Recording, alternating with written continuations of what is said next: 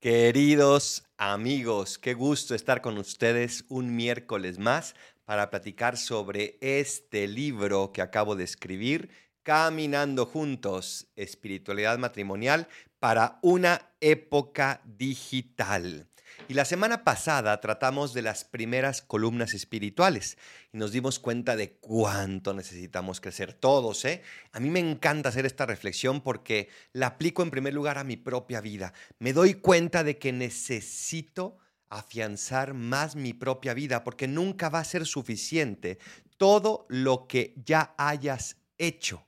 Siempre vas a poder hacer más y más y más. Y esto no nos desanima, nos llena de entusiasmo, porque entonces significa que siempre voy a poder crecer más y que siempre voy a poder poner más esfuerzo y que siempre voy a poder amar más. ¿Qué regalo nos da nuestro Señor con esta manera de poder amar, de poder vivir y de poder ser felices? Vamos a encomendarnos a la Sagrada Familia. En el nombre del Padre y del Hijo y del Espíritu Santo. Amén. Sagrada Familia, te pido por estos matrimonios que están escuchando esta reflexión, para que les ayudes a poder cimentar cada vez más su amor, su relación, su matrimonio en Dios nuestro Señor. Cristo Rey nuestro, venga tu reino. María, Madre de la familia, ruega por nosotros. Vamos pues a ver qué nos espera en esta noche con estas columnas espirituales. Veíamos la vez pasada que era muy importante comenzar desde el principio, ese génesis, qué es lo que nos dice Dios sobre el matrimonio. Después reflexionamos en un vino nuevo, cómo Dios nuestro Señor elige una boda precisamente, un matrimonio para manifestarse, para decir, aquí estoy, soy Dios y me interesa el matrimonio como una prioridad. Y el día de hoy vamos a ver otras tres columnas espirituales. Si quieres seguir profundizando en ellas, en el libro vas a encontrar muchísimo más contenido, muchísimo más ejemplos y muchísimo más desarrollado. Bien, tercera columna espiritual. Como Cristo amó a su iglesia. Qué importante es esto. Estamos llamados como matrimonio, están llamados amar como Cristo amó a su iglesia. Y voy a partir de este texto de Efesios 5. ¿Y qué nos dice Efesios 5? Nos dice, por eso dejará el hombre a su padre y a su madre y se unirá a su mujer y se harán una sola carne. Esto viene del Génesis, obviamente. Pero agrega San Pablo, gran misterio es este y yo lo digo respecto a Cristo y a la iglesia. Gran misterio es este. ¿Por qué es un misterio? Un misterio sin resolver a pesar de todos los siglos que hemos pasado en matrimonio. No, un misterio es lo mismo que el sacramento. Significa algo que puedo ver, pero que esconde otra cosa que no puedo ver y que es muchísimo más grande que aquello que estoy viendo. Qué maravilla poder recibir este regalo. Qué maravilla poder saber que tu matrimonio es un misterio, no porque no logras descifrarlo, sino porque esconde algo más allá y que mientras más profundices en él, más se va a manifestar eso que está escondiendo, pero que es un regalo ya para cada uno de ustedes. Vamos pues a ver este misterio. Este misterio, continúa San Pablo en Efesios 5 diciendo, iniciando el capítulo de Efesios 5, Sed pues imitadores de Dios como hijos queridos y vivid en el amor como Cristo os amó y se entregó por nosotros como oblación y víctima de suave olor. Nos pone ahí desde el inicio qué está escondiendo este misterio vivan en el amor como Cristo los amó. Queridos matrimonios, el fin de su matrimonio no es amar como amaron esos viejitos preciosos que todavía caminan por la calle con la manita sudada y que se abrazan y que se quieren y que están juntos. No, no, no, no, no, no. Qué bueno si te ayuda a aprender a amar un poquito más, pero el modelo no son ellos. El modelo es Cristo Jesús, que se entregó por nosotros hasta la cruz. Vaya misterio más hermoso. Ese es el modelo. Cuentan que cuando murió Walt Disney, los miembros de la dirección de todo el imperio que había creado se dijeron, ¿y ahora qué vamos a hacer sin él? ¿Cómo vamos a llevar adelante esto? Y llegaron a esta respuesta. Ya sé, cada vez que no sepamos qué hacer, preguntémonos, ¿qué haría Walt? ¿Qué hubiera hecho Walt? Y entonces comenzaron a desarrollar el imperio con este criterio. Esa mente de Walt Disney vamos a seguirla aplicando. Con el paso del tiempo, esa respuesta les fue llevando a una crisis muy profunda hasta el punto, aunque no lo creamos, que estuvieron al borde de la quiebra. Se seguían preguntando qué haría Walt y resulta que Walt vivió hace decenas de años y el mundo ha cambiado. Ya no se vale poner la misma mente de Walt Disney para lo que estamos viviendo ahora. ¿Qué sucedió? Que Walt había muerto. Pero este criterio sí se puede aplicar a alguien que está vivo. Se puede aplicar perfectamente a Jesús. ¿Qué haría Jesús? ¿Cómo amaría Jesús? Cuando no sepas qué hacer, cuando no sepas cómo entregarte, cómo amar, pregúntate, ¿qué haría Jesús? ¿Cómo se entregaría Jesús? Y te aseguro que vas a recibir una respuesta viva, porque Cristo vive. Por eso San Juan Pablo II en su Teología del Cuerpo dice que el matrimonio corresponde a la vocación de los cristianos únicamente cuando refleja el amor que Cristo esposo dona a la iglesia a su esposa. Es decir, tu matrimonio es ese misterio, ese signo del amor de Dios cuando imitas a Cristo que se entregó por amor a ti, porque tú eres la iglesia. Que se entregó por amor a mí, porque yo soy la iglesia. Que se entregó por amor a tu cónyuge, porque tu cónyuge es la iglesia.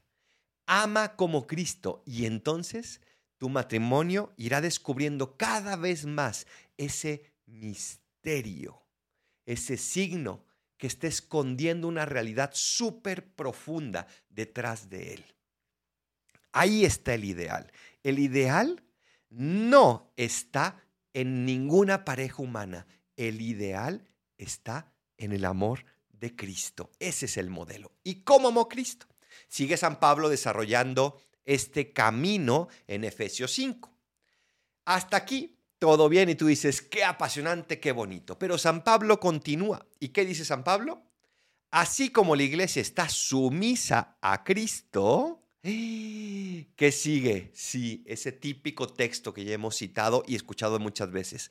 Así, también las mujeres deben estarlo a sus maridos en todo. No cortes, no cortes mujer, porque espérate, tenemos que desarrollar esto. Pero sí, mujeres, dice en otro lugar San Pablo, sean sumisas a sus maridos en este capítulo 5. Pero no se queda ahí. Recuerden lo que dijimos la vez pasada un texto fuera de su contexto es el mejor pretexto. Yo me puedo quedar con esto y estamos totalmente fuera de contexto. San Pablo no quiere decir mujeres sumisas a sus maridos y punto. Vamos a ver qué más desarrolla. San Pablo continúa diciendo, antes de eso más bien dijo, sean sumisos los unos a los otros en el temor de Cristo, es decir, no solamente las mujeres a sus maridos, sino los unos a los otros, porque vamos a ir desarrollando lo que significa la sumisión. Pero todavía más, San Pablo continúa y dice, maridos, amad a vuestras mujeres como Cristo amó a la iglesia y se entregó a sí mismo por ella.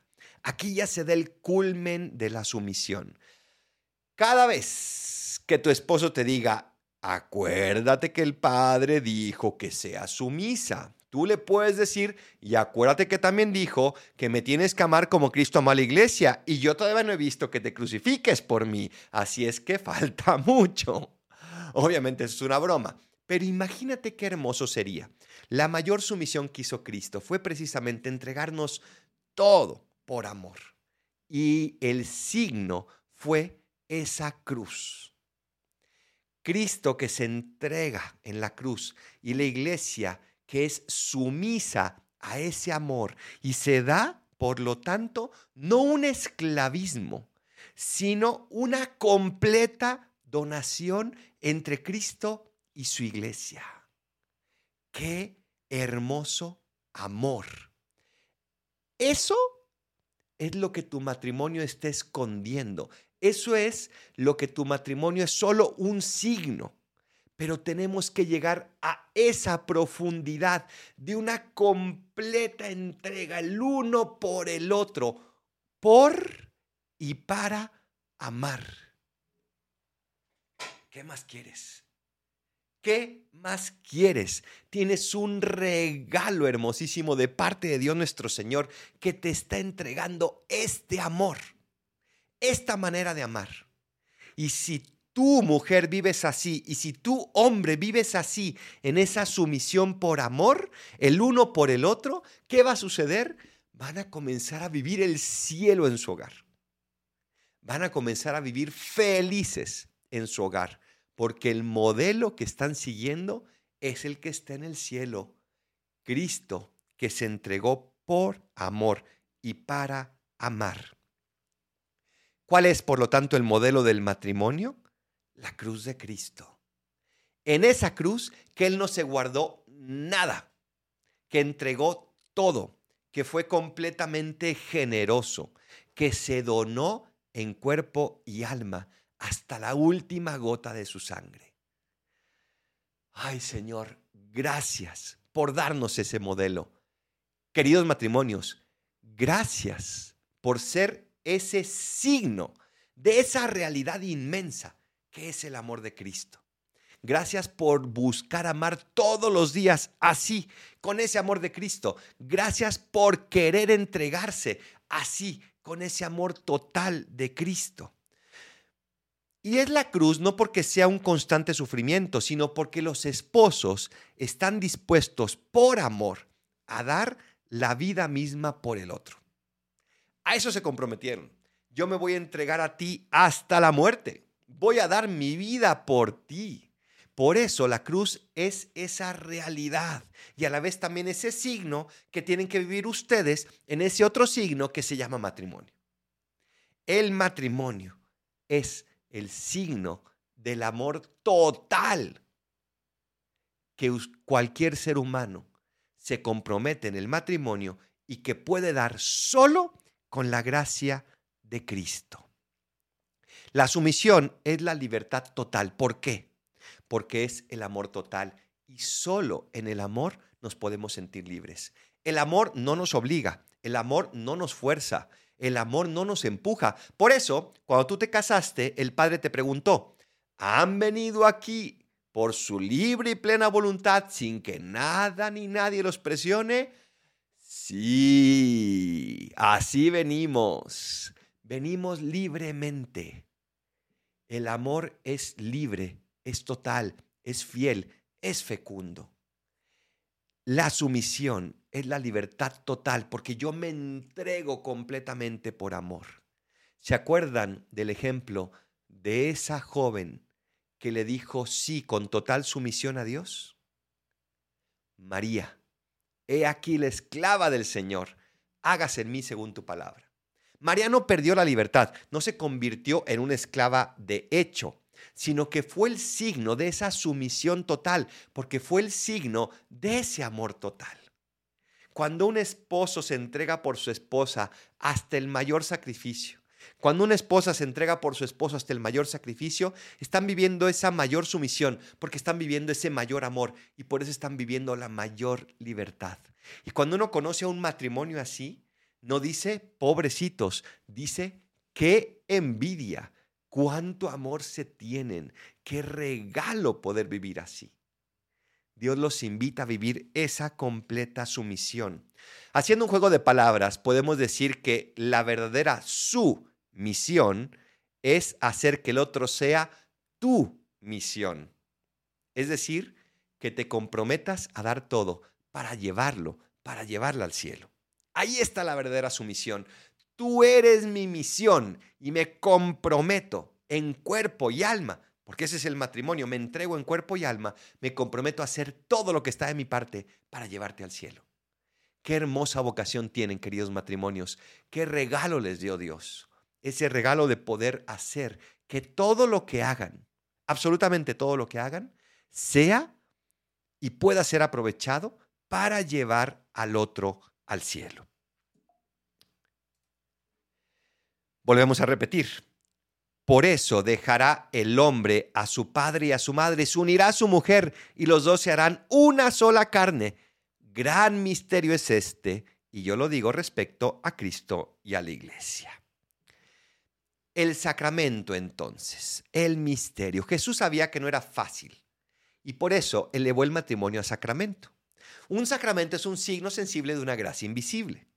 El sacramento es una fuerza especial, es alimentarse con la gracia del sacrificio de Cristo ofrecido en la cruz por amor al Padre. Es decir, es alimentarse de la muestra de amor más grande que Cristo hizo al Padre y a cada uno de nosotros. Es alimentarse de ese sacrificio en la cruz. Ahí, en esa cruz, Cristo mostró su amor. Ahí en tu matrimonio.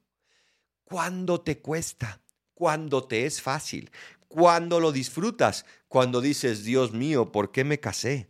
Cuando ríes, cuando lloras, cuando estás sano, cuando estás enfermo, allí tú estás ofreciendo también ese sacrificio de amor a Dios Padre a través de Jesús.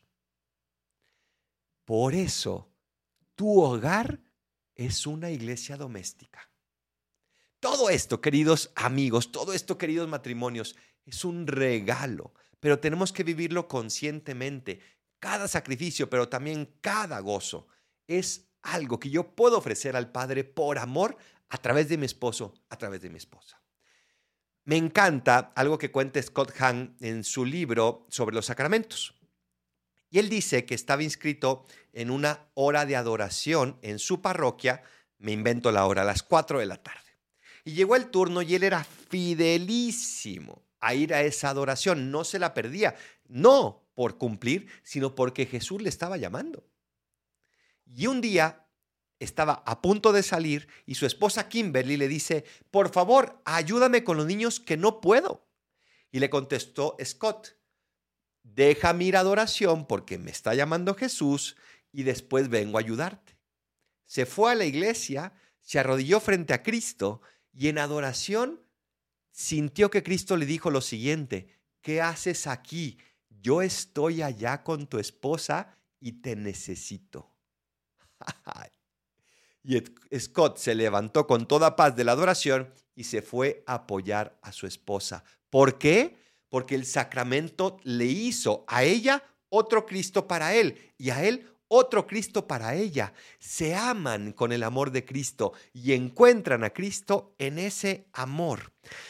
La gracia de Dios perfecciona el amor de los esposos y fortalece su unidad. Ese sacramento al cual tú te comprometiste te hace ser capaz de amar así. No tu bonita cara, no tu esfuerzo diario, no tu fuerza de voluntad, el sacramento. Por eso qué importante es que ustedes vivan en gracia todos los días. Que una vez, si Dios no lo quiera, cometen un pecado, un pecado mortal, que vayan a confesarse que se alimenten de Cristo en la Eucaristía, que se alimenten de Él a través de la oración juntos y también cada uno por su parte. Porque a través de esa gracia tu amor va a ser perfeccionado y vas a tener toda la fuerza para luchar y para mantener la unidad. Juntos los tres, Dios, esposa y esposo, es posible superar todas las dificultades. Todas, porque Dios está con ustedes siempre y cuando uno y otro se dejen ayudar. Siempre y cuando uno y otro puedan dejarse transformar por Cristo. Por eso hay que mantenerlo vivo por la vida de gracia, como ya les dije. El es sacramento también porque es signo del amor de Cristo por su iglesia, como ya lo dijimos. Queridos matrimonios, gocen de ese sacramento, háganlo crecer, renuévenlo y den gracias por él todos los días. Todos los días se tendrían que levantar, voltear a ver a su esposo y a su esposa o a su esposa y no decir otra vez el mismo, otra vez la misma, sino decir, gracias Señor por este regalo. Gracias Señor por este regalo. Ayúdame a amarlo, a amarla como tú nos amas. Y está renovando ese sacramento. Otro consejo que yo le doy a los matrimonios, si se casaron, por ejemplo, el día 7 de junio, cada día 7 de mes, vayan a misa juntos y renueven el matrimonio. Y por supuesto, el día 7 de junio de cada año, de manera especial, y si pueden hacerlo con el rito, renueven su matrimonio. Pero cada 7 de mes, vayan a misa y en acción de gracias renueven su matrimonio. Y les aseguro que Dios les irá haciendo crecer y crecer y crecer y crecer en esa gracia y en ese regalo. Cuando sientan que no pueden, contemplen a Cristo crucificado y arranquen de Él todas las gracias que necesitan. Él les quiere dar todo lo que les hace falta. Nada más hace falta de su parte, como el buen mendigo, pedírselo. Te necesito, Señor, ayúdame. Siento que no puedo, pero contigo sí que puedo. Dame lo que me hace falta. Y entonces sí, pídeme lo que tú quieras. Cuarto, cuarta columna espiritual un matrimonio eucarístico. Qué hermoso es un matrimonio eucarístico. Y ahorita les voy a explicar a qué me refiero. La Eucaristía es el centro de la vida cristiana. La Eucaristía es la fuente de toda la vida cristiana. La Eucaristía es el culmen de toda la vida cristiana. Es donde nace la vida cristiana, el Calvario, y donde termina la vida cristiana, la presencia de Cristo en el cielo. Y por eso es el centro también de todo matrimonio. ¿Y qué sucede? Que cuando algo no está centrado, si esto lo muevo para acá, se cae. Pero cuando algo está centrado, puede ir arriba, para abajo, a un lado, a otro. No se va a caer porque está centrado. Cuando tu matrimonio se descentra, se cae. Y entonces parece que nada tiene sentido. Parece que no podemos amar. ¿Por qué? Porque no estamos centrados, porque nos falta precisamente esa fortaleza. ¿Qué relación tiene la Eucaristía con el matrimonio? La Eucaristía es la entrega total de Cristo por amor a nosotros. El matrimonio es la entrega de tu cuerpo como Cristo le entregó, entregado para el perdón de los pecados, es la entrega de tu cuerpo para salvar, para llevar a tu cónyuge al cielo. ¿Qué dice Cristo en la Eucaristía cada vez que la celebramos? Esto es mi cuerpo que se entrega por ustedes. ¿Qué dice el esposo? ¿Qué dice la esposa? Cada vez que se entregan en ese signo sacramental que es su relación íntima. Están diciendo, este es mi cuerpo que se entrega por ti. ¡Wow! Qué distinto es eso a la lujuria. Este es mi cuerpo que disfruta de ti. Eso es lo que dice la lujuria. En cambio, lo que dice el amor, esto es mi cuerpo que se entrega por ti. Y por eso mi cuerpo se entrega no nada más en esa relación conyugal de intimidad, sino que se entrega cada vez que me tengo que levantar para cocinar, cada vez que me tengo que levantar para ir a llevar a los niños a la escuela, cada vez que me tengo que levantar para ir a trabajar, cada vez que me tengo que, que poner en humildad y pedir perdón o perdonar, cada vez que realizo un acto de amor, un cariño, un sacrificio. Esto es mi cuerpo que se entrega por ti. Porque fíjense qué maravilla. No tenemos otra manera de manifestar nuestro amor que a través del cuerpo. ¿Qué otra manera tenemos de manifestarla? No hay. Claro, En mi alma, unida a mi cuerpo, también experimento el amor, pero es solo a través del cuerpo, a través de las palabras, a través de las caricias, de los abrazos, a través de los sacrificios que hago con mi cuerpo, a través de eso manifiesto el amor. Y por eso Cristo se quiso quedar en cuerpo y alma en la Eucaristía, para que no nos quedara ninguna duda de que nos ama. Yo estaré con ustedes hasta el fin del mundo. Si hay algo más hermoso, es justamente eso, esa Eucaristía que se entrega todos los días. Tu matrimonio es eucarístico porque tu cuerpo es cuerpo de Cristo, porque eres otro Cristo. Y se entrega por tu cónyuge y se entrega por tus hijos. Es matrimonio eucarístico porque en su sangre derramada para sanar nuestros corazones heridos por el pecado, también nosotros derramamos nuestra sangre muchas veces por las heridas que el otro tiene y que me duelen a mí, que me hieren también a mí, pero esa sangre que generan mis heridas va destinada a curar también las heridas de mi pareja. Va destinada a amarla como es, va destinada a perdonarla como Cristo nos perdona. En ella, todo, en la Eucaristía, todo Él, todo Cristo se da, cuerpo, sangre, alma, humanidad y divinidad. En tu entrega corporal a tu cónyuge, se da también esa entrega total de tu ser, de todo lo que eres, cuerpo, sangre, alma, humanidad. Y me atrevo a decir con San Agustín, divinidad, porque la vida cristiana tiene como fin hacernos cada vez más Cristos. Dice San Agustín, Dios se hizo hombre para que el hombre se hiciera Dios. A través del bautismo nos convertimos en otros Cristos y a través del matrimonio tú puedes hacer realidad ese ser Cristo para tu pareja. Qué regalo tan hermoso tienen. Qué manera de concretarlo.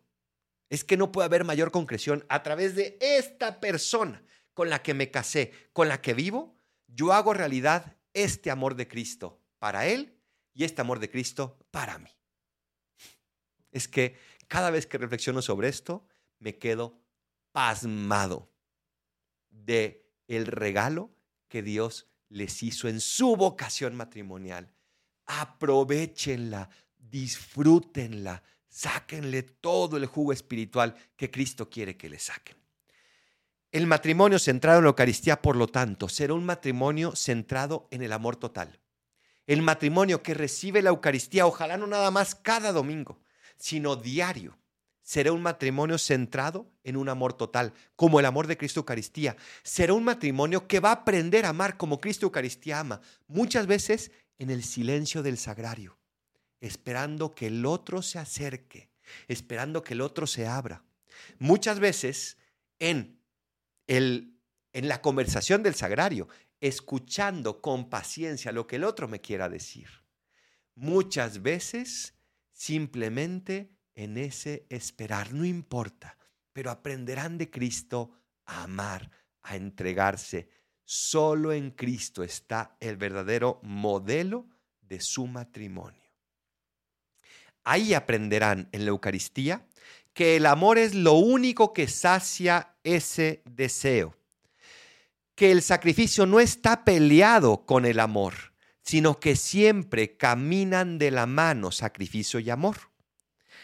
Aquí hay una frase muy hermosa en mi libro que les quiero citar y que es precisamente hablando sobre el dolor. Dice, el dolor no puede ser más fuerte que el amor. Y eso nos lo enseña Cristo en la Eucaristía. El dolor no puede ser más fuerte que el amor. Aprendemos también que vale la pena hacerse pan para que el otro me coma y tenga vida. Que el verdadero amor no es de un rato, sino de toda la existencia. Aprendemos que las penas y problemas diarios pueden unirse al misterio del amor de Dios, pueden ser redentores. Aprendemos que el cuerpo tiene un valor salvífico si lo unimos al cuerpo de Cristo. Aprendemos que el fuego de su corazón jamás se extinguirá si lo alimentan a diario del banquete de la Eucaristía. Queridos matrimonios, Dios los ama y Dios quiere que amen como Él ama. Dios les regaló esta vocación preciosa, no fácil, porque ninguna vocación es fácil, pero les regaló esta vocación preciosa para que puedan amar como Él ama, para que puedan entregarse como Él se entrega. ¿Están dispuestos?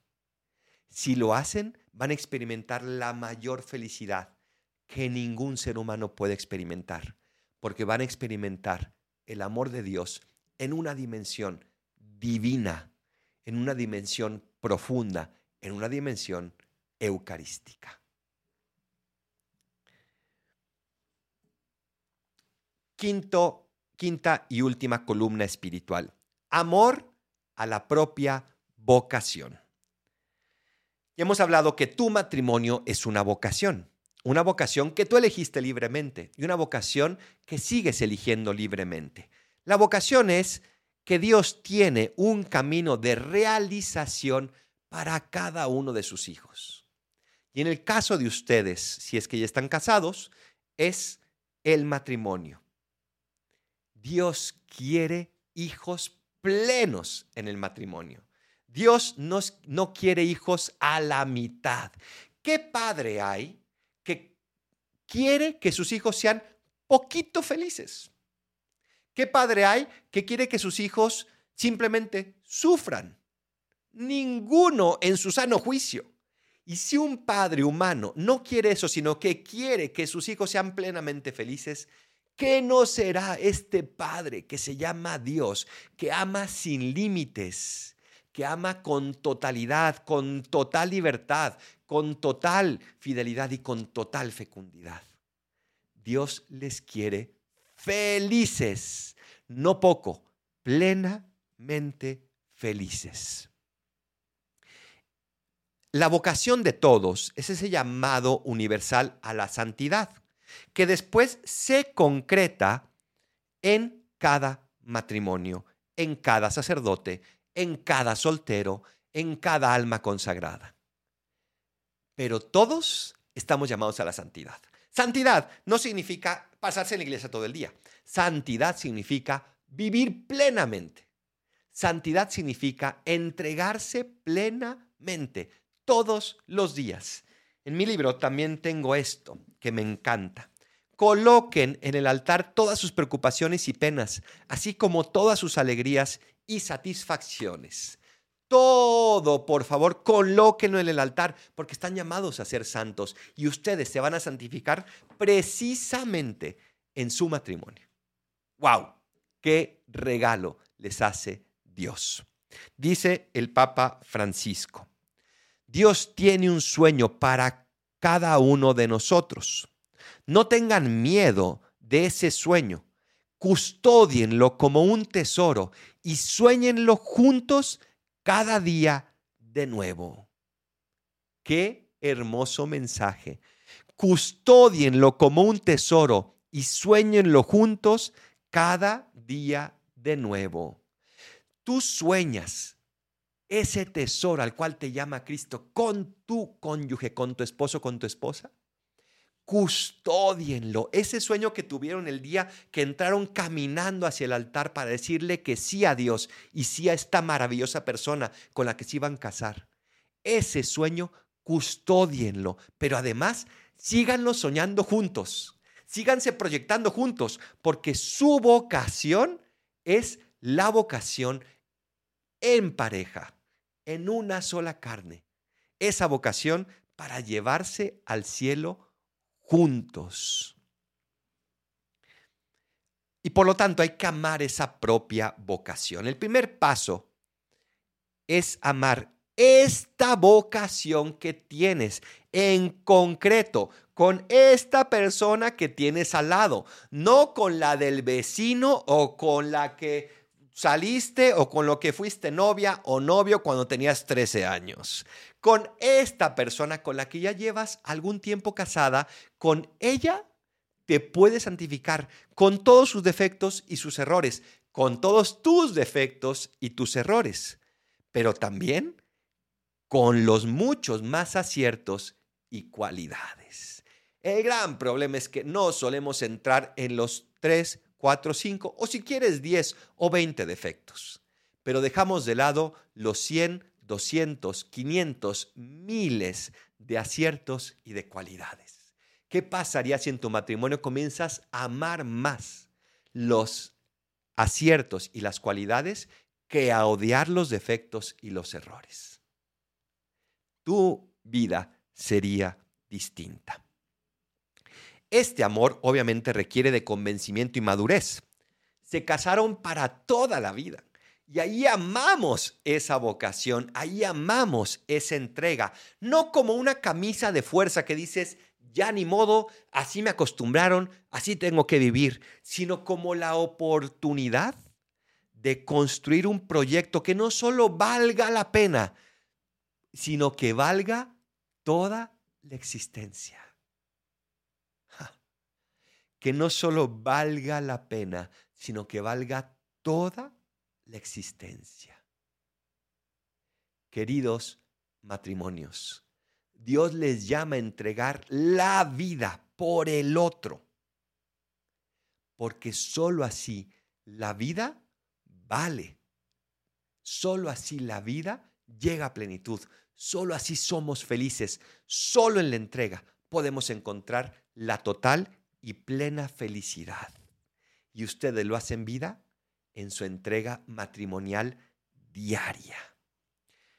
Dice el libro, esta vocación es un proyecto ambicioso, pero hecho posible por la gracia. A través de ella, Dios los capacitará a decidirse cada a decirse cada día, hoy te amo más que ayer, pero menos que mañana. Esta frase me encanta. Hoy te amo más que ayer, pero menos que mañana. Queridos matrimonios, su amor puede crecer todos los días más, porque tiene vocación de infinito, tiene vocación celestial. Y de ustedes depende abandonarse en las manos de Dios y aprender de ese Dios que les quiere plenamente felices en este precioso matrimonio que tienen, en este don que tienen de haberse prometido un amor incondicional para toda la vida. Muchísimas gracias por tu testimonio, muchísimas gracias de corazón por ser generosos, por entregarse todos los días un poquito más y por saber que a través de este matrimonio van a alcanzar el cielo. Voy a pasar a responder algunas preguntas y hacer algunos saludos, así que si alguno quiere escribir por aquí, por el chat, con muchísimo gusto voy a contestar las preguntas que me vayan mandando. Muchísimas gracias a María Ruiz. Qué consejos tan buenos, Padre Adolfo. Gracias. Dios les bendiga.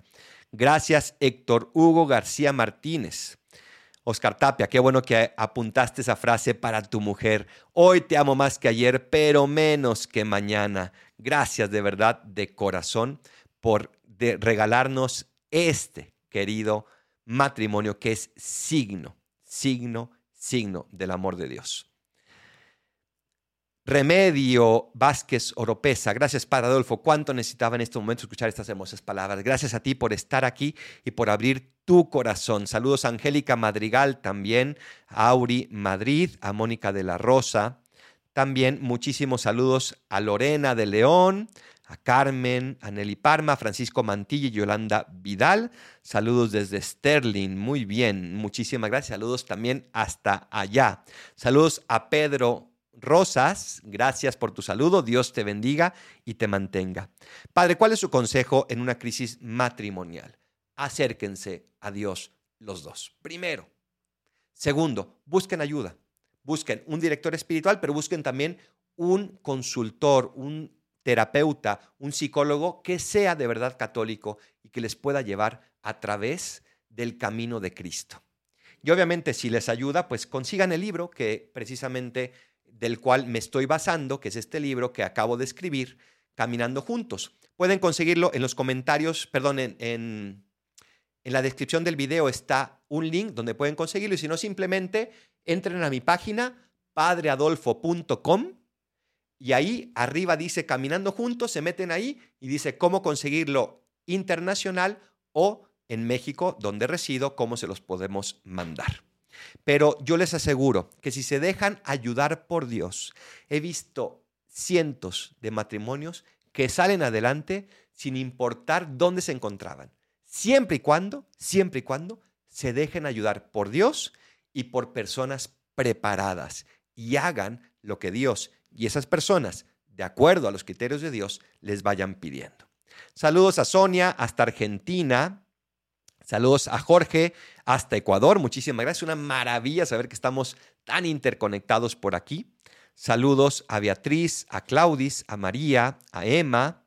Saludos también a Leti, a Carlos Cáceres. Muchísimos saludos. Muchísimas gracias, Irma, Padre. Sus charlas me han ayudado a confirmar que mi espiritualidad es muy útil, muy útil para mi vocación al matrimonio. Así es. Dios nuestro Señor nos invita a tener esa profunda espiritualidad. Saludos a Aline hasta Brasil, me imagino. Obrigada, Padre Adolfo. Qué lindas palabras. Gracias. No sé portugués, pero he tenido muchos compañeros brasileños que me encantan, la verdad, ese espíritu brasileño. Muchísimas gracias hasta Paraguay, a Gloria, saludos a Gerardo, hasta Chihuahua, muchos saludos, ojalá que algún día pueda conocerlos por allá, por Chihuahua, donde, perdón, encontramos a nuestro esposo en la eternidad, pregunta Cristina, qué buena pregunta. ¿Encontramos a nuestro esposo en la eternidad?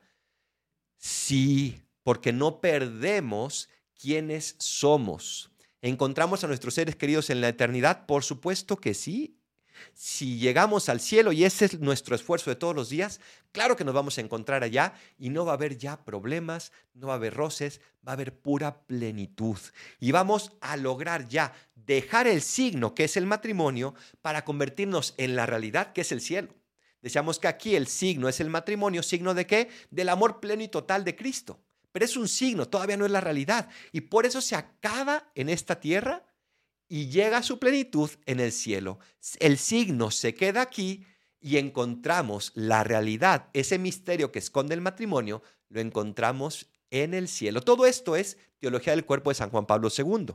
Si quieren profundizar más, busquen algún curso de Teología del Cuerpo. También yo tengo un libro que se llama Nueve Pasos para Amar Más. Lo pueden encontrar en Amazon o en esas direcciones de mi página, padreadolfo.com y ahí pueden ir aprendiendo cómo nuestro cuerpo es un signo de comunión y de entrega. Busqué su libro en Amazon y no está disponible. Sí, sí está. busque padreadolfo.com, métete a Caminando Juntos y ahí está en ventas internacionales. Está el link para Amazon. Bien, ya respondí a esta palabra sobre dónde puedo aprender la teología del cuerpo que recomienda. Busca mi libro, y ahí puedes encontrar eso. Busca también, hay un apostolado muy hermoso que se llama Amor Seguro. Búscalo en internet, vas a encontrarlo. También Amar al Máximo, también es un apostolado muy bonito. Amar así, tiene un podcast padrísimo, tres eh, jóvenes muy entusiastas de la teología del cuerpo. Amar así, así con un, una Y al final. También mi podcast eh, que se llama Amar Más, los primeros episodios son precisamente una explicación de la teología del cuerpo. Búscalo por ahí. Bien, saludos a Patricia hasta California. Muchos saludos. Bien, gracias a todos. Que Dios les bendiga de verdad de todo corazón. Y recuerden que cada semana, por los siguientes miércoles, vamos a seguir desarrollando los temas que vienen aquí. Por supuesto, es imposible abarcar todo lo que dice el libro y por eso les recomiendo tenerlo y si pueden leerlo antes o bueno, al menos después, pues háganlo para poder profundizar de verdad en estos conceptos y en esta espiritualidad que Dios nos llama a tener y a desarrollar cada día más. Pues si me permiten, me voy a despedir dándoles mi bendición. El Señor esté con ustedes y con tu espíritu. Señor, bendice a estos matrimonios y familias y concede la gracia de crecer siempre de tu mano, buscando edificar su matrimonio sobre el cimiento sólido que solamente tú les puedes dar. En el nombre del Padre y del Hijo y del Espíritu Santo. Amén. Muchísimas gracias y nos vemos Dios mediante el próximo miércoles a las 8 de la noche, hora de México.